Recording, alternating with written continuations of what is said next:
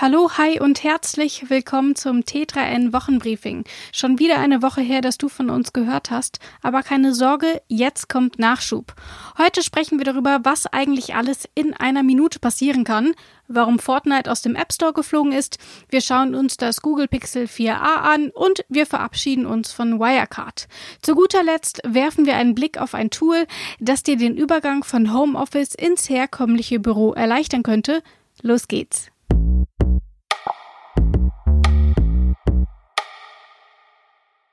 Eine Minute ist unheimlich lang, zumindest in unangenehmen Situationen, oder? Dass man in einer Minute aber auch ziemlich viel schaffen kann, zeigt ein Blick ins Internet. Was passiert eigentlich da genau binnen 60 Sekunden? Ein paar Beispiele. Es gibt 4,7 Millionen Views auf YouTube, 1,6 Millionen Swipes bei Tinder, 1,3 Millionen Logins bei Facebook. Es werden 190 Millionen Mails verschickt in diesem Zeitraum und hinzu kommen noch unfassbar viele weitere Nachrichten in Chats und Messengern. Und nicht vergessen, die Nutzerinnen und Nutzer im Internet streamen, was das Zeug hält, bevorzugt bei Netflix. Die Zahlen sprechen da für sich. Waren es 2018 noch etwa 266.000 Stunden, die dort geschaut wurden, waren es 2019 mit etwa 694.000 Stunden schon mehr als doppelt so viele und mit 764.000 Stunden im Jahr 2020 hat sich die Zahl im Vergleich zu 2018 sogar fast verdreifacht. Und um dir das zu erzählen, habe ich etwa eine Minute gebraucht. Fortnite macht einen Abgang. Wer im Apple Store und im Google Play Store danach sucht, wird nichts finden. Dabei gibt's das Spiel dort noch gar nicht so lange. Grund für den Rauswurf ist ein kleiner Trick von Epic Games. Die Entwickler hatten eine eigene Bezahlfunktion eingeführt. Nutzerinnen und Nutzer konnten somit die Ingame-Währung direkt bei Epic Games kaufen. Zuvor war das nur über Apple und Google möglich. Die fühlten sich geprellt und haben das Spiel kurzerhand aus den Stores genommen. Ob sich die Unternehmen nochmal zusammenraufen können?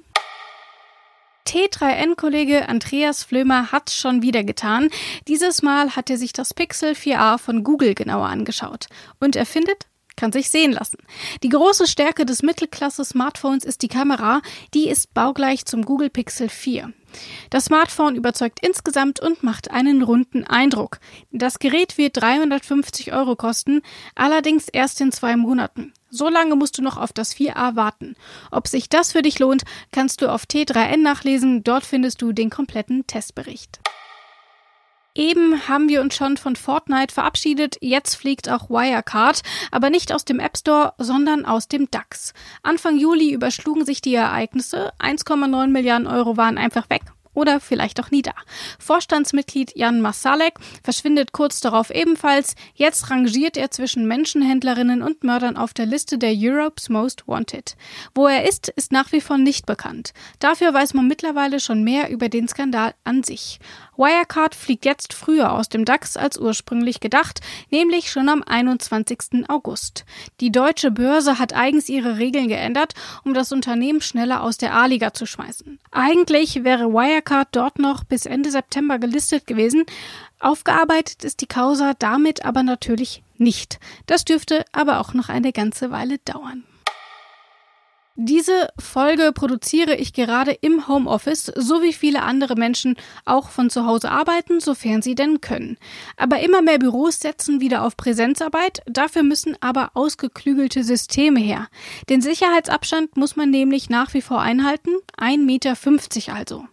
Das Tool 150 Office von Basecom soll diese Planung nun ermöglichen. Mitarbeitende können die verfügbaren Plätze und Zeiten flexibel selbst buchen. Damit wird gewährleistet, dass alle ausreichend weit auseinander sitzen und trotzdem nicht alleine sind.